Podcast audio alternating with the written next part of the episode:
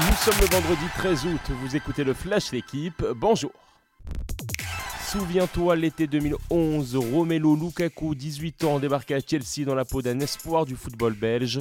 Dix ans plus tard, le club londonien a décidé de débourser 115 millions d'euros pour rapatrier le meilleur joueur d'Italie la saison dernière. Transfert record chez les Blues.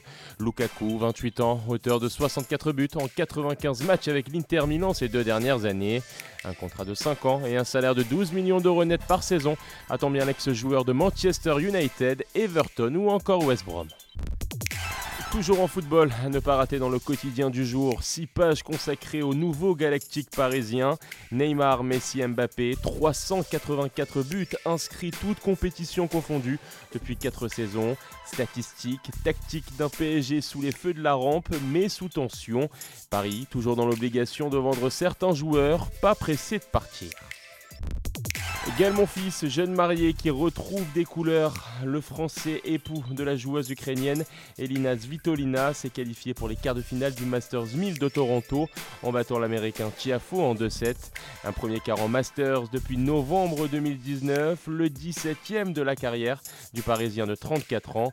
Prochain adversaire pour Monfils, un autre américain, John Isner, 30e mondial.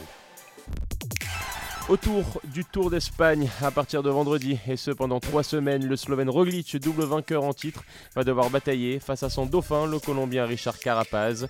Deux coureurs, respectivement médaillés d'or sur le chrono et sur route au JO de Tokyo. Roglic, opposé également au Français Arnaud Desmar, qui rêve pour sa grande première sur la Vuelta d'une victoire d'étape, et rentré dans le cercle fermé des coureurs qui ont su s'imposer au moins une fois sur un grand tour. Merci d'avoir écouté le Flash d'équipe, bonne journée.